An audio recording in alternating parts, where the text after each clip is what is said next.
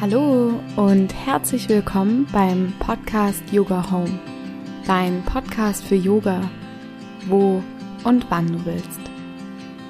Mein Name ist Luisa und in dieser heutigen Folge heiße ich dich ganz, ganz herzlich willkommen. Diese Folge ist nicht wie sonst eine Yoga-Sequenz oder eine angeleitete Meditation, sondern heute möchte ich dir so ein paar Tipps geben, wie du zu Hause deine Yoga-Praxis besser integrieren kannst. Als ich 2014 mit Yoga begonnen habe, war eigentlich so mein anfängliches Ziel, irgendwann Yoga zu Hause selber zu praktizieren, ohne Lehrer, ohne Anleitung, einfach nur ich, für mich zu Hause ist ja auch vor allem ziemlich praktisch, wenn man so bedenkt oder mein anfänglicher Plan war, ich roll im Schlafanzug aus meinem Bett auf die Matte, praktiziere Yoga und dann ist es erledigt. Aber so einfach, wie sich das für mich angehört hat, war das dann überhaupt nicht. In meiner anfänglichen Euphorie habe ich da so ein paar Sachen nicht bedacht, die mich das eine oder das andere Mal ganz schön aus meiner Praxis geworfen haben, wenn ich es dann mal auf die Matte geschafft habe. Nach meinem ersten Kurs habe ich mir etwas Wissen über Yoga und diese Yoga-Übungen angeeignet, aber so wirklich klappen tat es mit der Yoga-Praxis zu Hause dann noch nicht so wirklich. Ständig hat mich irgendwas abgelenkt oder aus der vorgenommenen Einheit wurden zehn Minuten oder irgendwie auch gar nichts. Und ich habe mich dann immer ziemlich geärgert und leider ist dieser anfängliche Euphoriezustand dann ganz verschwunden. Aber nach der relativ intensiven Zeit in ähm, Indien und während meiner Ausbildung habe ich es danach geschafft, wieder Yoga in meinen Alltag zu integrieren.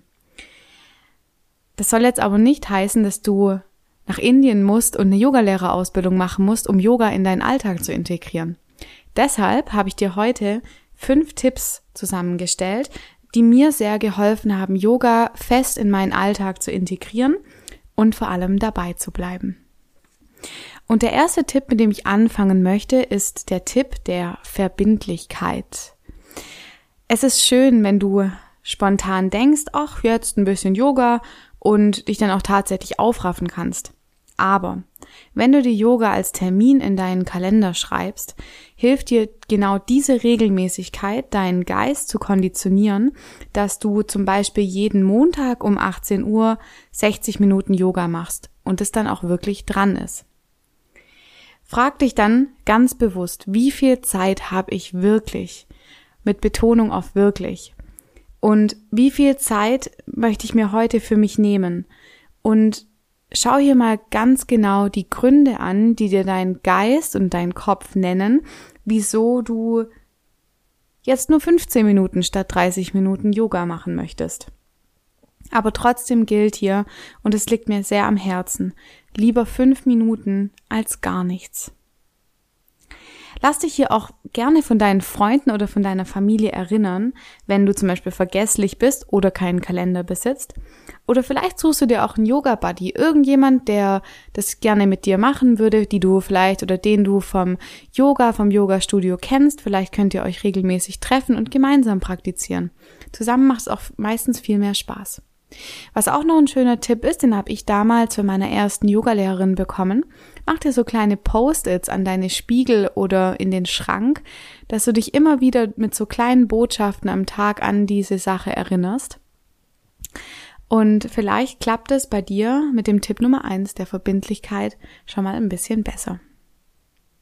Tipp Nummer zwei: Gutes Equipment und bequeme Kleidung.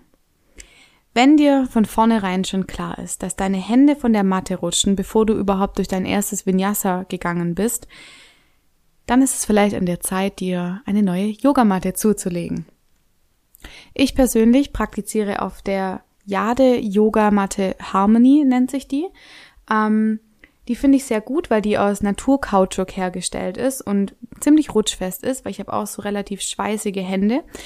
Und ich habe noch einen schönen Tipp für dich. Ähm, meine liebe Lehrerin und Yogalehrerkollegin Eva vom Fuß über Kopf Studio in Stuttgart hat in ihrem Blog so ein paar Mattenrezensionen geschrieben. Und den Link tue ich dir auf jeden Fall in die Show Notes. Da kannst du mal so ein bisschen durchscrollen und mal gucken, ob vielleicht da was für dich dabei ist.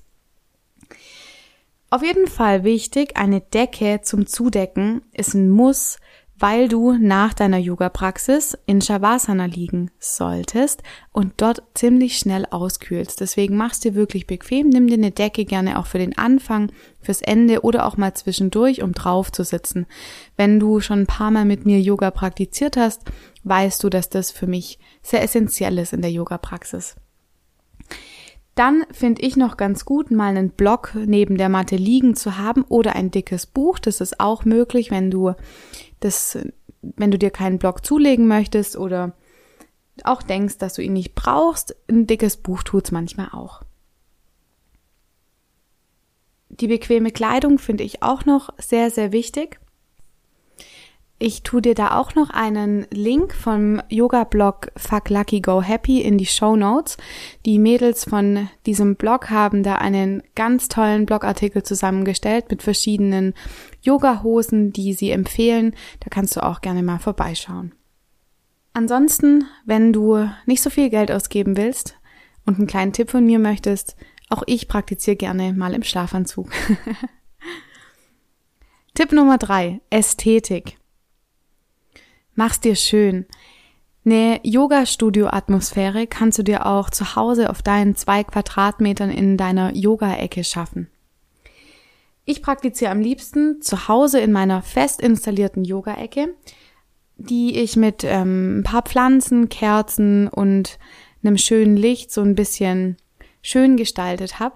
Und ganz schnell kann man auch ein WG-Zimmer in Yogo, äh, Yogo, Yoga-Studio-Atmosphäre hüllen.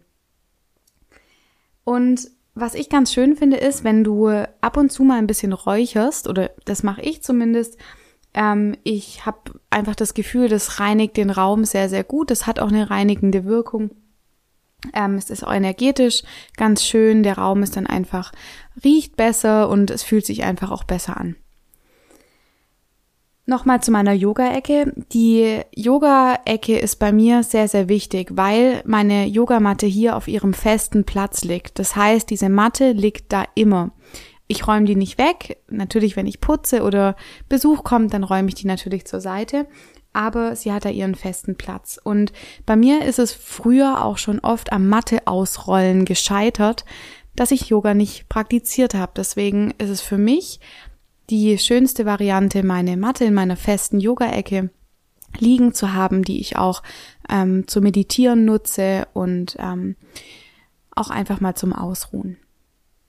Ein weiterer Tipp noch zum Thema Ästhetik. Am schönsten finde ich, wenn mein Zimmer natürlich aufgeräumt ist und ich nicht zwischen Klamotten und Wollmäusen durch meinen Vinyasa fließe. Tipp Nummer vier: Zeit für dich. Während ich Yoga praktiziere, schließe ich die Tür, schalte mein Handy stumm, damit ich nicht merke, falls jemand anruft und ich auch nicht von außen abgelenkt bin.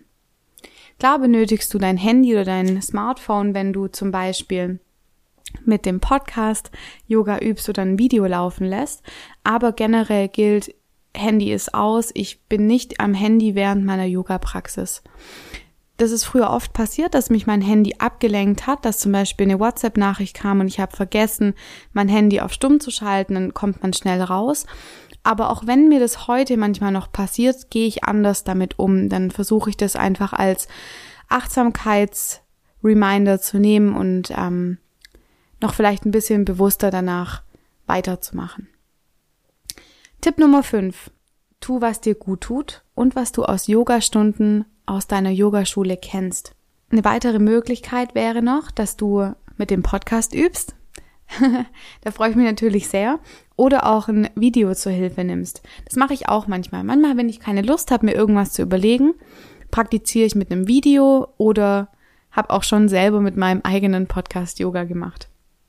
Ganz wichtig ist mir hier, lass das Shavasana nicht aus. Shavasana integriert die Yoga-Übungen nochmal viel tiefliegender in die tieferen Schichten und ganzheitlich in dein System. Im Podcast findest du auch ein geführtes Shavasana, das du zum Beispiel nach deiner ganz persönlichen Yoga-Praxis anschließen kannst. Dann würde ich sagen, fassen wir die Tipps nochmal zusammen. Tipp Nummer eins: Verbindlichkeit. Schau, dass du dir vielleicht einen Yoga-Termin in deinen Kalender schreibst und dich immer wieder daran erinnerst, dass an diesem oder an jenem Tag Yoga ansteht. Tipp Nummer zwei, gutes Equipment und bequeme Kleidung. Tipp Nummer drei, Ästhetik, mach's dir schön. Schau, dass du dir eine gute Wohlfühlatmosphäre schaffst, wo du Yoga praktizierst, egal ob das zu Hause ist oder im Freien oder im Urlaub. Tipp Nummer vier, nimm dir Zeit für dich.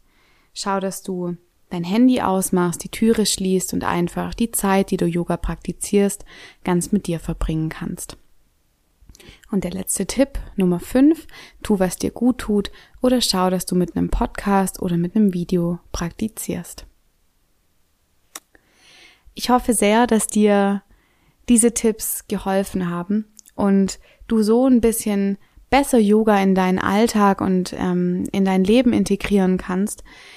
Ich bin sehr froh, dass ich ähm, das geschafft habe, Yoga in meinen Alltag zu integrieren und nach einer Weile merkt man auch, dass man ohne gar nicht mehr möchte.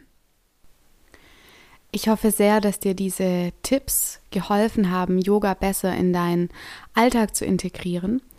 Und ich freue mich natürlich sehr, wenn du mir auf iTunes eine 5-Sterne-Rezension hinterlässt, wenn dir der Podcast gefällt und auch gerne mir bei Instagram schreibst, ob dir diese Tipps geholfen haben, Yoga besser in den Alltag zu integrieren und ob du es umsetzen konntest.